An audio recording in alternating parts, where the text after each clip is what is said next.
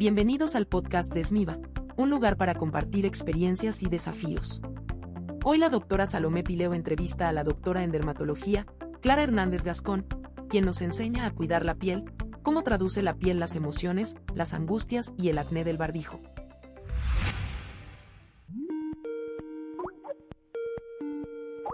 ¡Acá estoy! ¡Llegaste! ¡Qué grande! Pará, que está, eh, me metí vas a ver un par de mensajes míos. Hola a todos, perdón la demora, pero decía, estoy acá, autorizame. Todo bien, todo bien. Me puse a hablar del COVID y de la vida. Te escuché, escuché, escuché que estamos todos cansados del cloro de la pileta. Te escuché mientras esperaba tu autorización. Aquí estoy, perdón, mil perdones por esta demora. Y gracias tengo- por la invitación. No, por favor, un placer que puedas estar. Y la doctora Clara, lo que yo les contaba, es una excelente dermatóloga y es madre, es una persona común y corriente, que tiene una vida aparte de ser médica. Y eso me parece que es fabuloso. Fabuloso. Que hay que- Eso me parece que tiene... Hay que lograr encontrar un equilibrio en eso. En la vida no COVID también, porque vos sabés como yo que es muy difícil encontrar el equilibrio entre el laburo, la medicina, que es 24/7, aunque uno no quiera, eh, chicos chicos, chicos que te demandan obviamente como cualquier hijo, y ni hablar situación COVID, ¿no? Qué difícil. Eh, pero la situación COVID me parece que nos puso más sobre la mesa que qué bueno está de poder estar. Qué bueno, Bueno, es. Yo siempre hago el ejercicio de como de tratar el lado bueno, de ver el lado bueno de las cosas. Siempre, siempre fui así, es mi personalidad. Creo que como que uno si se queda en el, en el protestar y en el enojo, eh, no solo no cambias nada, sino que además la pasas peor. Y, tal cual. y siempre envidió un poco la, la posibilidad de hacer home office, que para mí nunca existía. En la medicina no existía, era como, ¿cómo? En la medicina no existía, en la medicina no Imposible. existía. imposible. Y de repente nada, empezar a amigarnos todos con la videollamada, eh, que la foto realmente sea una herramienta y no un karma que te persigue. Eh, Sí. Nada, pues tener la posibilidad de hacer las recetas virtuales, que ahora es como re común, pero al principio era, bueno, ¿y ¿cómo voy a hacer? Y el paciente la imprime, la imprime la farmacia, ¿cómo hacemos? ¿Viste? Eh, y nada, empezar a adaptarnos todos y encontrar una nueva forma de comunicarnos, que el paciente se ponga las pilas, que nosotros nos pongamos las pilas, que nos amiguemos con el contexto. Eh, y nada, estar en casa para cuando ellos tenían el Zoom del colegio y, y de repente también tener consultas presenciales. Creo que como todo, eh, aprender a convivir con algo que llegó para quedarse un tiempo largo, que no nos dejó opción, eh, así que es, Sí, no nos dejó bien, opción. y sí. no también, También, o sea, tal cual. adaptate.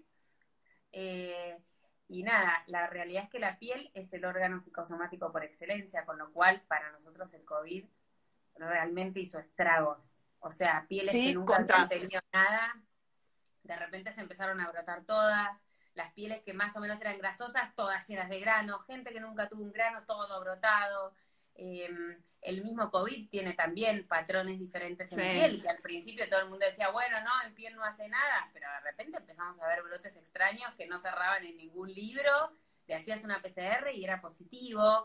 Eh, entonces, nada, como, viste, muchos cambios, empezar todos a estudiar un poco este virus, también el impacto en piel, el impacto psicosomático, eczemas, brotes, eh, qué sé yo, acné, un montón de manifestaciones que la piel se iba para cualquier lado y todo el mundo desesperado, diciendo, estoy brotado, pero me, me pica todo, ¿viste? Y como, bueno, tratar de como acompañarlos, calmarlos, estabilizarlos. Obvio. Eh, y ya te digo, aprender del COVID que sin duda tiene un montón de impacto en piel y hoy lo sabemos después de seis meses, pero al principio yo No, al principio no teníamos idea. no teníamos idea y supuestamente no hacía nada y todas las publicaciones decían que no hacían nada en piel y de repente yo en una semana vi seis adolescentes con los dedos de los pies todos morados. Y dije, esto no es normal, esto es una manifestación muy rara en piel. Y de repente, Seguro. De verdad, lo Y me empiezo, y me empiezo a asustar.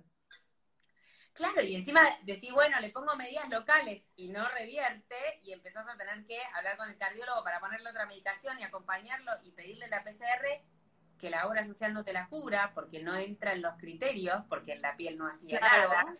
Entonces, toda esa parte que no se ve, que también es emocional nuestra, de decir, bueno, Obvio, ¿cómo mucho- te sí. acompaño sin desesperarme yo? Porque estamos todos perdidos, ¿no? O sea, Sí, sí, sí. y bueno, nada, como readaptarnos. Y creo que el miedo inicial de todos, eh, sobre todo eso, de todos los que somos personal de salud, de decir, Obvio. tenemos que salir todos. Porque el miedo inicial fue eso. Yo dije, yo sé de dermato. Lo poco que sé de medicina, chicos, lo sé de dermato. No me pidas que haga otra especialidad. No me pidas que te intube, no me pidas que chequee tu parte respiratoria, no me pidas que mire un respirador. Entonces esa angustia inicial de todos, ¿no? De decir, tendremos que salir todos, colapsará nuestro sistema de salud. Sí, eso fue, eso realmente fue muy difícil. Bueno, las dermatólogas de mi hospital la pasaron peor porque estaban, se alternaban conmigo algunas en la sala COVID. Sí. Así que Sí. Bueno, eh, yo... le pusieron toda la eh, onda, la verdad.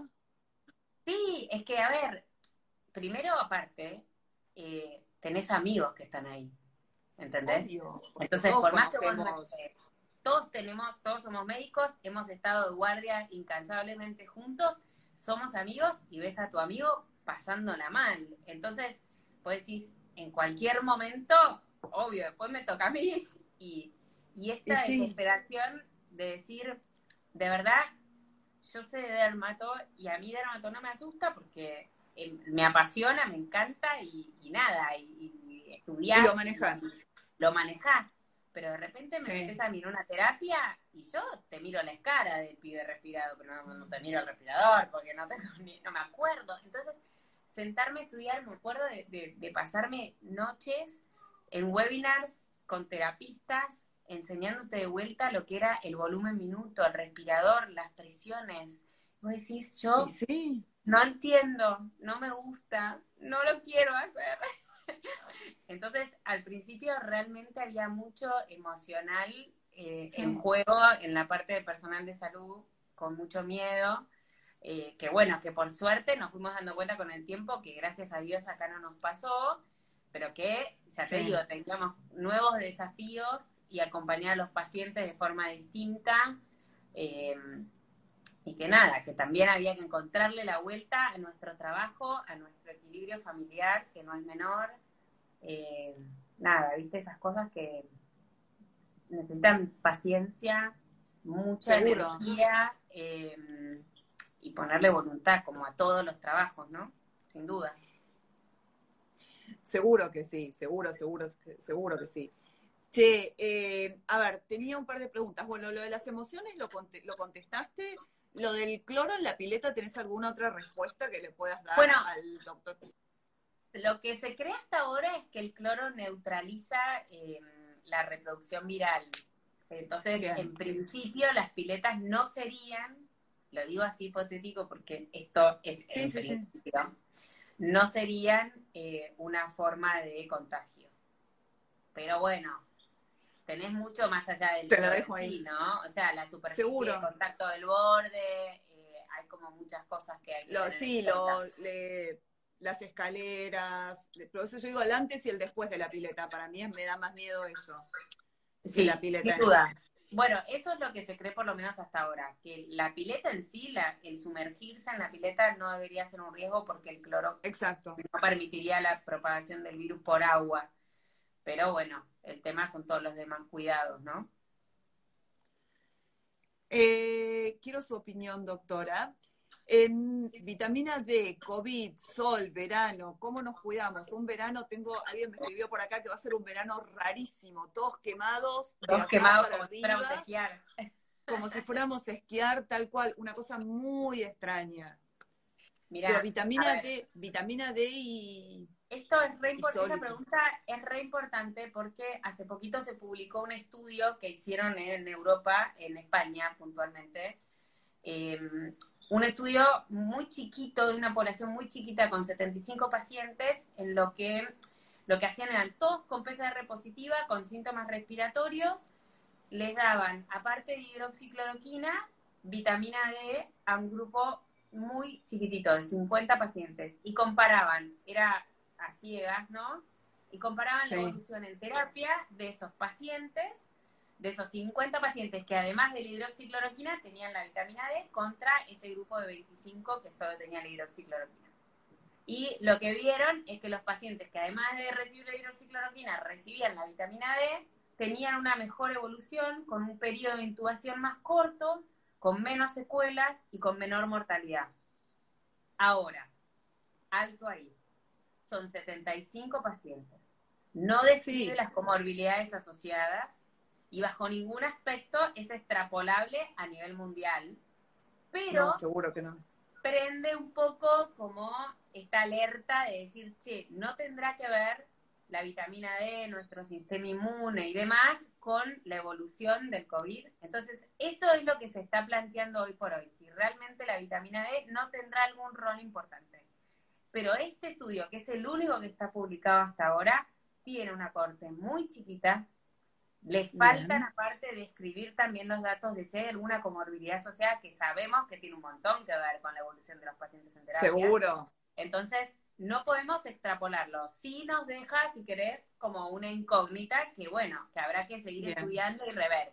Ahora, lo que sí sabemos es que todo lo que son consejos de cuidados dermatológicos con respecto a la vitamina D y al sol sigue siendo utilizar el protector solar, no exponerse directamente al sol sin el protector, porque si bien sabemos que en pandemia disminuyó mucho la exposición al sol, sobre todo la gente en las grandes ciudades, también sabemos que las radiaciones filtran la ventana, con lo cual lo que uno en realidad tendría que tener en cuenta como para saber cuánto tuvo ese paciente de exposición a la vitamina D y si podemos tener enfrente un déficit, obviamente si vive en una ciudad o si vive en una zona más tipo zona norte, en Buenos Aires, por ejemplo, puede tener más exposición. Ese es el primer punto. El segundo punto, tener en cuenta que si bien las radiaciones filtran, las radiaciones responsables de activar la vitamina D son las radiaciones UVB. Y esas no filtran la ventana. La que filtra la ventana son las radiaciones UVA.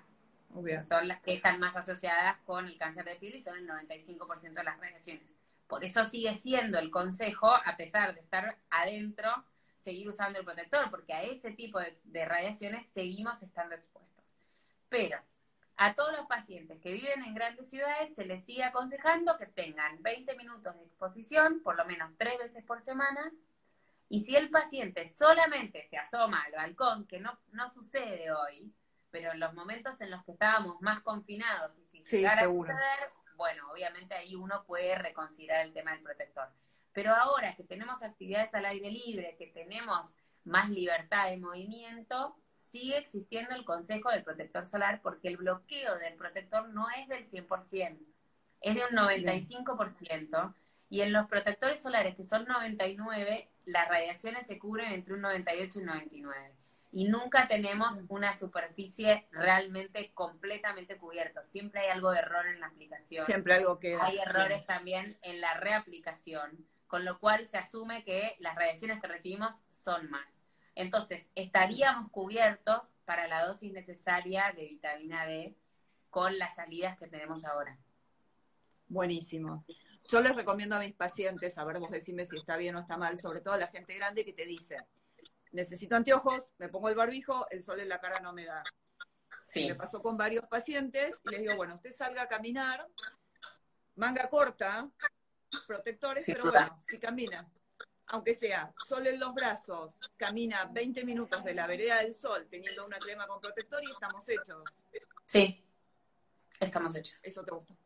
Buenísimo. Una cosa que tengan en cuenta, los protectores solares tienen un filtro físico y un filtro químico. Esto también es algo que nosotros hinchamos bastante.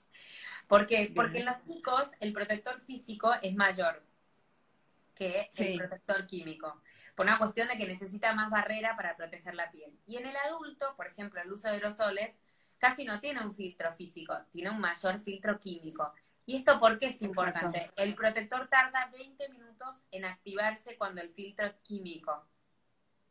Entonces, vos no deberías, por ejemplo, yo hoy llevé a mis hijos a la plaza, yo no debería ponerme el protector solar cuando llegué a la plaza, porque yo ahí tengo 20 minutos sin el protector activado, tengo que ponérmelo en mi casa. Bien. ¿ok? Como para que cuando vos llegues a Perfecto. esta exposición, vos tengas el protector activado. Buenísimo. Eh, acá tengo una pregunta que dice, tengo vitamina D insuficiente, ¿cuánto sol debería tomar por día? Estos 20 minutos que vos decías. Sí, a ver, nosotros con 20 minutos, tres veces por semana, tenemos la dosis mínima necesaria de vitamina D, que es importante para nuestro sistema inmune, nuestro estado de ánimo, que no es menor, eh, todo lo que es el depósito de calcio en huesos, o sea, todo lo que es eh, el sistema osteoarticular, tiene como múltiples eh, áreas en donde la vitamina D tiene un rol primordial. Seguro. Entonces, con eso nosotros sabemos que eso es la dosis mínima necesaria. Después, Buenísimo. obviamente, en los pacientes que tienen una insuficiencia hay que dosar la vitamina D y además de tener una exposición solar, aportarla vía oral. Pero ¿por qué somos tan Bien. hinchas igual con tener estas tres veces por semana de 20 minutos? Porque nosotros sabemos que la mayor fuente de vitamina D o de activación de la vitamina D es el sol. En Bien, cuanto a alimentos, no hay tantos alimentos que vos puedas No, muy como para activarlos. Entonces, el sol pasa a ser primordial para esa activación natural que nosotros necesitamos. Si un paciente tiene un déficit, además de esa activación, hay que sumarle una ingesta de un fármaco. ¿Ok? Bien, Entonces es importante perfecto. dosarlo para ver cuánto necesitamos de dosis. Cuánto y, necesitas. En qué, cuánto periodo. obviamente. Otra pregunta que tengo por acá, y me la han hecho un montón y la verdad no tengo idea cómo responderla porque es absolutamente tuyo. ¿Qué hacemos con el acné del barbijo? Bueno, eso es un temón, es un temón. Eh, ahí, por un lado, tenés que mejorar muchísimo tu limpieza. Porque, ¿qué es lo que te pasa a vos con el barbijo? Es una oclusión permanente sobre la piel que no la deja respirar. Entonces, Ujú. vos lo que necesitas es mejorar mucho la limpieza de esos poros para que estén lo más limpios posible durante esa oclusión. Ahora, Bien. Ojo, que mejorar la limpieza no quiere decir me limpio 20 veces por día, porque eso genera un sebo compensatorio mucho peor.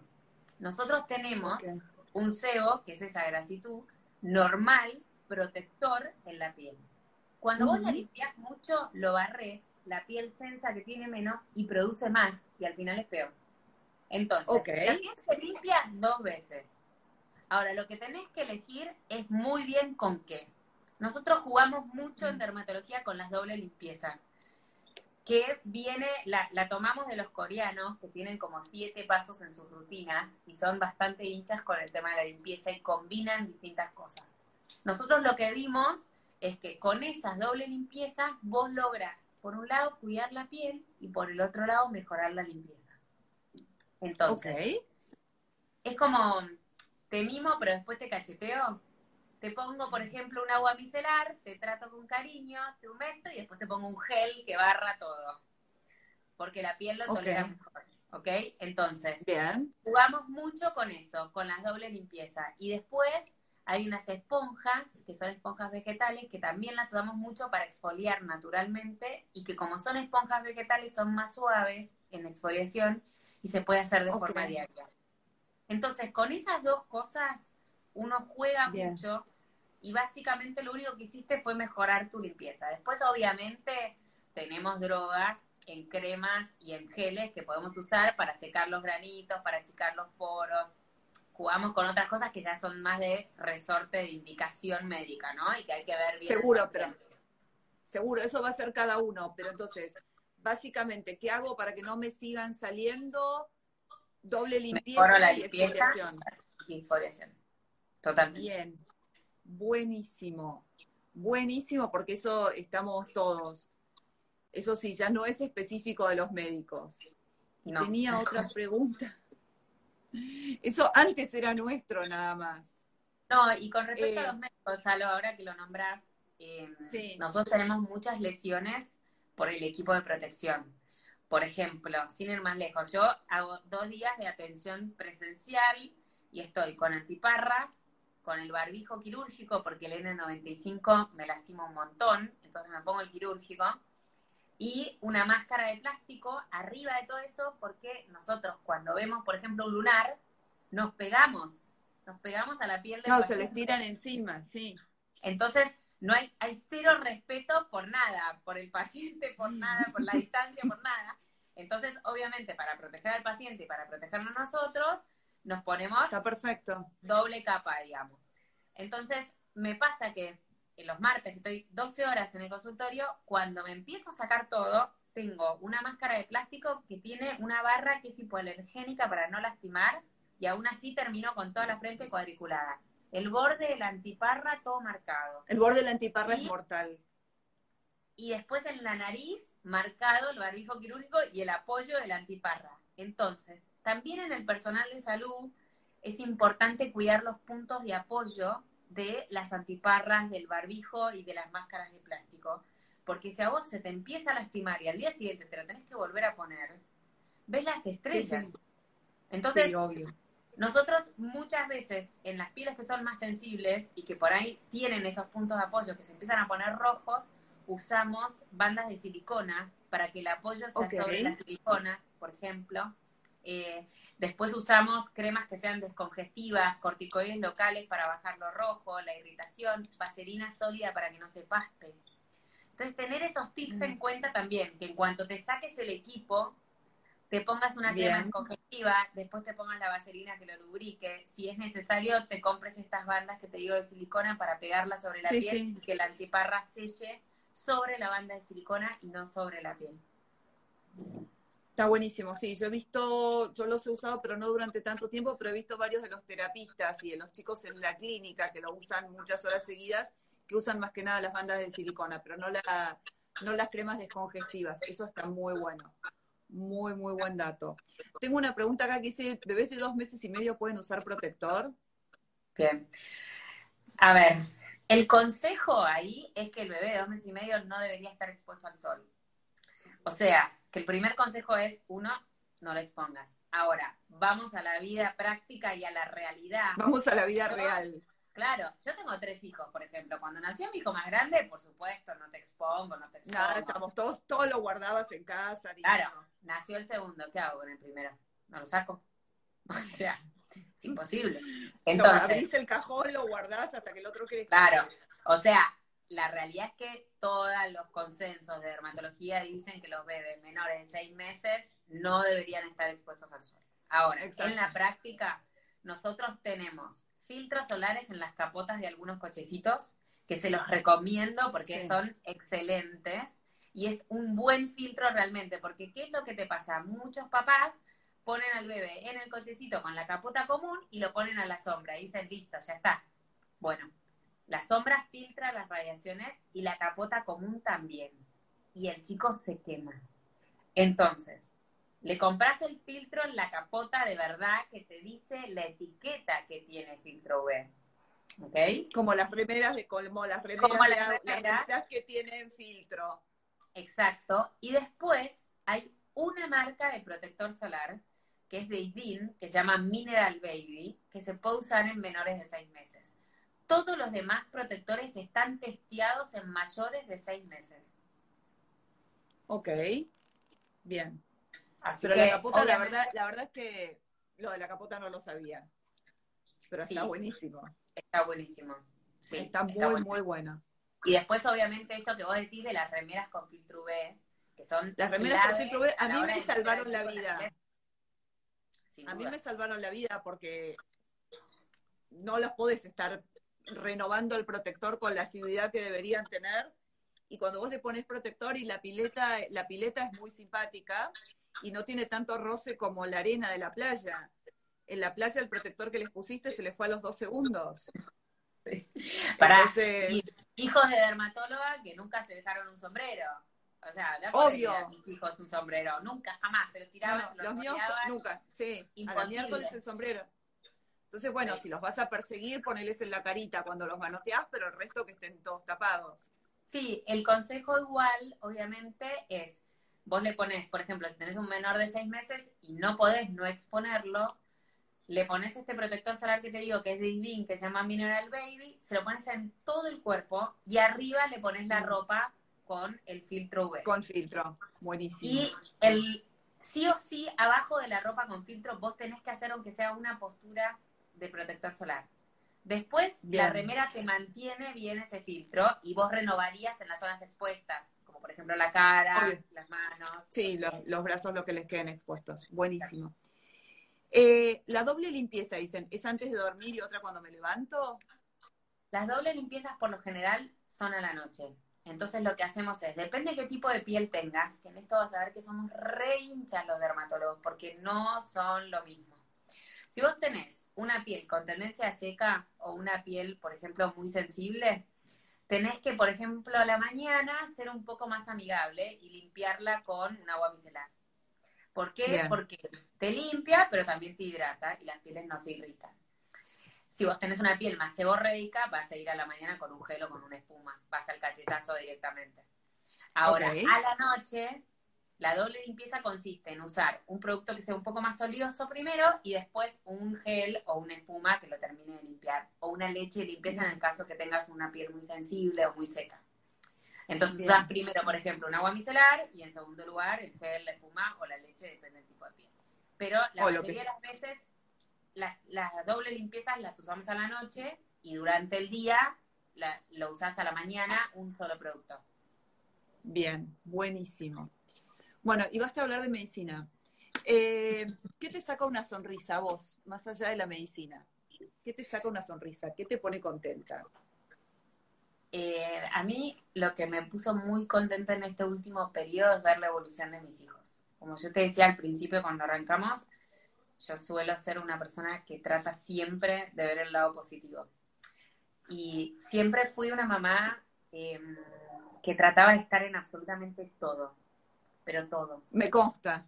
Y no está tan bueno a veces, ¿viste? Como que está bueno No, soltarlo. poder largar tal cual. Entonces, yo tengo, tengo tres hijos, le cuento a todas las que no me conocen, tengo tres hijos que son varones y el más grande tiene 10, acá- que cumplió hace poquito, el segundo tiene 7 y el más chico acaba de cumplir 5. Entonces, me pasó que no me daban las manos, que llegó un momento que aunque yo quisiera, no podía estar en todo. Y el más grande, solito, se empezó a hacer la cama, solito empezó a aprender su computadora y a hacer sus deberes solito.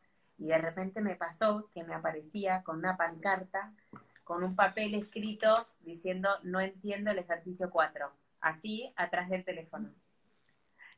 Y él me venía a buscar cuando él ya lo había intentado. Entonces se Me volvió una persona sumamente independiente cuando no lo era. Y no lo era porque quizás yo tampoco le daba ese espacio a que él lo fuera. Eh, porque era así nuestra dinámica, no sé, porque viste uno intenta Porque cada uno hace lo mejor que puede. y al final a veces es peor. Y el de siete empezó a hacerse su cama solito y empezó a conectarse solito y a hacer sus deberes solito. Y yo dije, o sea, wow, Wow. lo que logró esto, o sea, algo que yo nunca hubiera podido soltar. Y de repente cuando estamos por salir, el más grande, que es re distraído, me decía, mamá, mi tapabocas. Tenés razón, tu tapabocas. Como que yo me di cuenta que yo empecé a soltar porque ya no podía con todo. No podía con mi trabajo, no podía con la casa, no podía con su homeschooling porque eran tres contra uno. Bueno, mi marido me reayuda igual, pero digo, llegó un momento que no me daba más, pero ni, ni para organizarme, no había, no había más espacio para croquis en mi cabeza. Eh, y, y ellos me demostraron que ellos realmente podían. Tengo la suerte de que ninguno de los tres tiene un problema, obviamente, en el colegio, y que les va bien, por suerte, pero los veo más maduros, los veo más responsables, los veo más grandes, eh, los veo más compañeros. Nos sentamos a comer y dicen gracias mamá por la comida, por ejemplo. Me morí. ¿Entendés? O sea, en el día a día, eh, en esas pequeñas cosas de, de valorar lo que hace el otro, que quizás antes, eh, nada, había una chica que estaba en casa más tiempo y nadie ni se daba cuenta. Sí, a nadie, se, a nadie se le ocurre. Claro, la comida estaba, la comida aparecía en la mesa. Total. Y de ahora te dicen, te ayuda a lavar los platos, te traen tu plato, ¿entendés? Eh, cosas que para mí es espectacular verlo, me- como que me llena de, de orgullo ver cómo lograron, eh, nada, crecer. Y crecer con una sonrisa, ¿entendés? O sea, de hacer todo eso realmente para acompañarnos. Mi marido también labura en salud y, y de repente nos ven a los dos que estamos como archi conectados y todo el tiempo estás Sí. atajando penales, ¿viste? Como fulanito Sí, sí. todo, fulanito no sé qué. Eh, nada, entonces como tratar de, de acompañarnos en lo que ellos pueden, que es esto, ¿entendés? Su colegio, su cama. De, de manejar su, su, porción de la, de la vida. No, es, es re lindo. ¿Y en lo profesional qué te saca una sonrisa?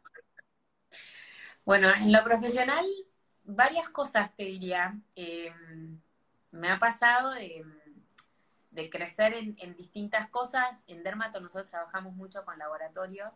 Eh, siempre estamos como en permanente contacto y de repente en, dar yo capacitaciones durante esta cuarentena, que a mí la parte de docencia me encanta, entonces eso me parece como súper lindo.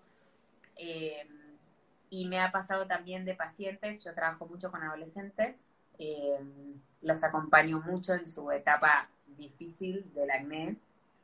Eh, y me ha pasado, obviamente, de que uno estás un poco en el medio entre los papás y el chico, ¿no? Cuando viene el chico se sienta y te mira así, vengo porque mi mamá me trajo. Y vos te morís de ternura, porque es verdad, la mamá lo trajo, pero la mamá tiene razón, y vos te tenés que ganar a ese chico. Y, Obviamente. Y tener ese desafío de muchas veces trabajar con ese adolescente que viene medio traído de los pelos y que tiene mucho de su autoestima ligado a su piel, porque es lo que se ve, y cuando está lleno de granos y no le gusta lo que se ve, no se gusta a sí mismo.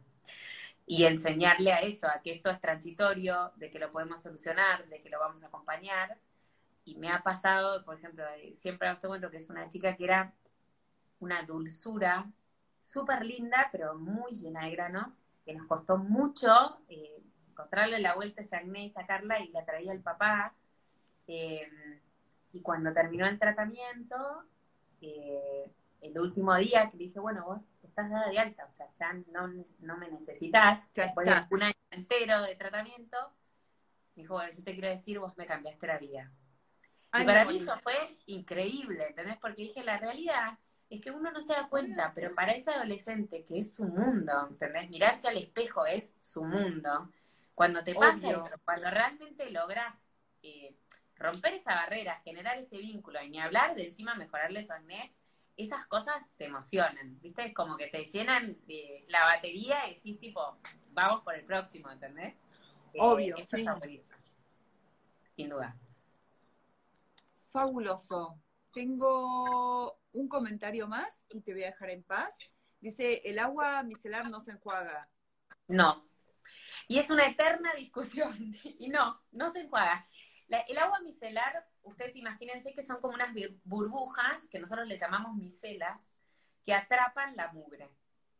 Pero aparte de atrapar la mugre y encapsularla, te hidratan. Si vos la mojas, rompes la micela. Entonces, como rompes la micelar, te deja la mugre, básicamente, y encima no te hidrato. Así que no, no se enjuaga. Lo que sí, em, tenés que tener en cuenta que obviamente cuando uno pone un gel después o una espuma, cuando haces la doble, doble limpieza, ese segundo paso sí se enjuaga. Y está bien, pero uno pone el agua micelar, espera 5 a 10 minutos y después pones el gel o la espuma o lo que Perfecto. Y una pregunta que no te había hecho y que es otra de las cosas que los médicos estamos desesperados. ¿Qué hacemos con las manos con el alcohol? Preguntón. Tenemos todas las manos destruidas. Sí, sí. Pero a mí están bastante bien igual. bueno, sí, pero somos... Porque si la mía no está bien, sonamos. ¿Quién, va a tener, ¿Quién va a tener manos decentes si no sos vos? No. Sí, pero bueno, igual a veces cuando estoy en el consultorio se empiezan a irritar y las recauchuto después, ¿eh? No se crean. Pero sí, hay mucha, mucha oferta en el mercado de cremas para manos. Y hay algo que sí, igual quiero dejar claro, que es que no siempre necesitas una crema para, para manos, ¿no? O sea, no tiene que ser esa crema específica. Podemos sobrevivir muy bien con una crema corporal. Lo que tenés que saber es que, primero, si vos usas muchos guantes, tenés que limpiarte la mano después. Entonces, para todo lo que es personal de salud, hay que sacar el talco que tienen los guantes. Sí, que es un asquete. Sí, y aunque no seas personal de salud y no uses guantes, el exceso del alcohol en gel barre lo que nosotros llamamos el manto lipídico de la piel, que es protector. Entonces, obviamente hay que tratar de reducir el alcohol en gel para todos los que están poniendo el grito en el cielo, no estoy diciendo que no se limpien, hay em, aerosoles que tienen eh, alcohol y que tienen asociado glicerina y son mucho más amigables que un alcohol en gel.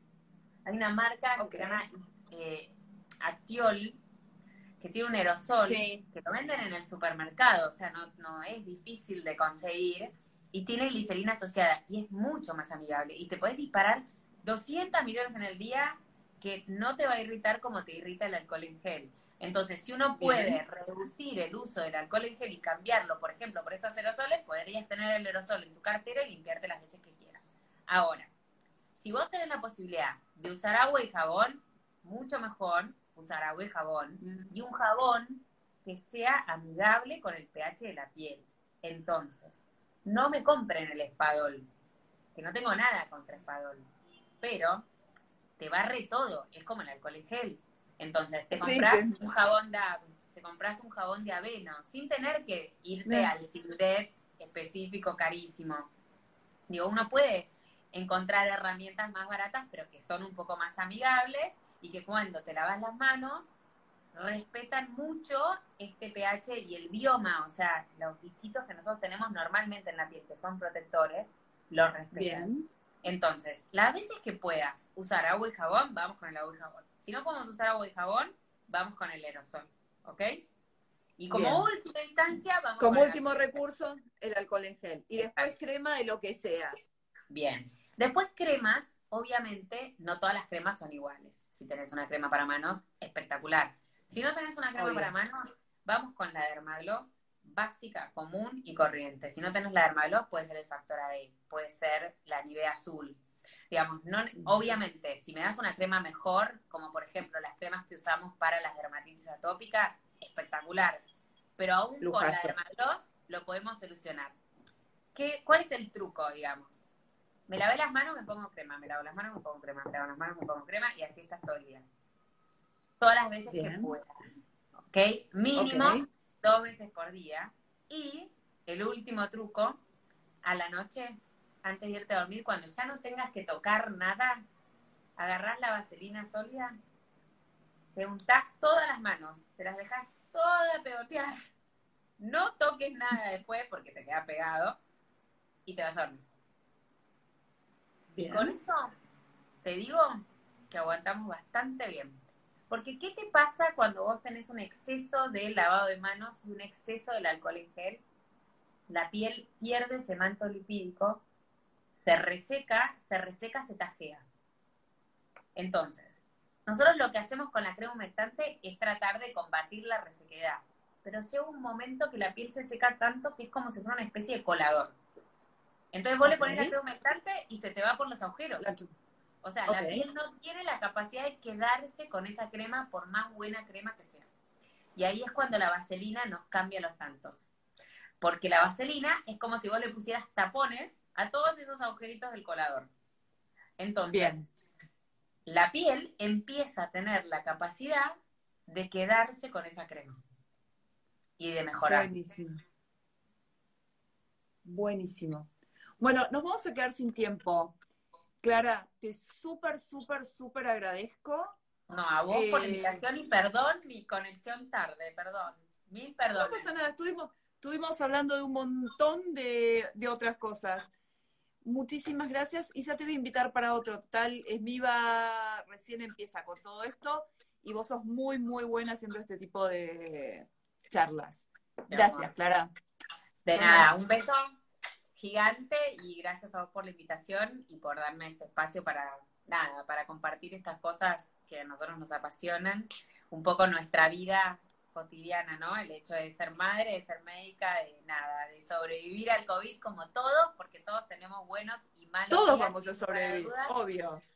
Total, y, de acompañarnos un poco, ¿no? Em, desde los, yo siempre trato los vivos que hacemos eh, en mi cuenta, de, transmitir un poco de alegría, de, acompañar en, las buenas y en las malas y de siempre dar este mensaje positivo de que de esto salimos juntos, de que nos acompañemos, de que nos cuidemos eh, y que por supuesto que mimemos nuestra piel porque habla mucho de nosotros y de nuestro estado de ánimo.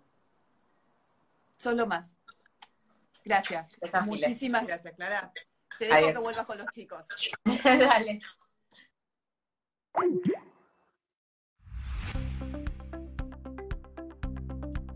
Gracias por sintonizarnos.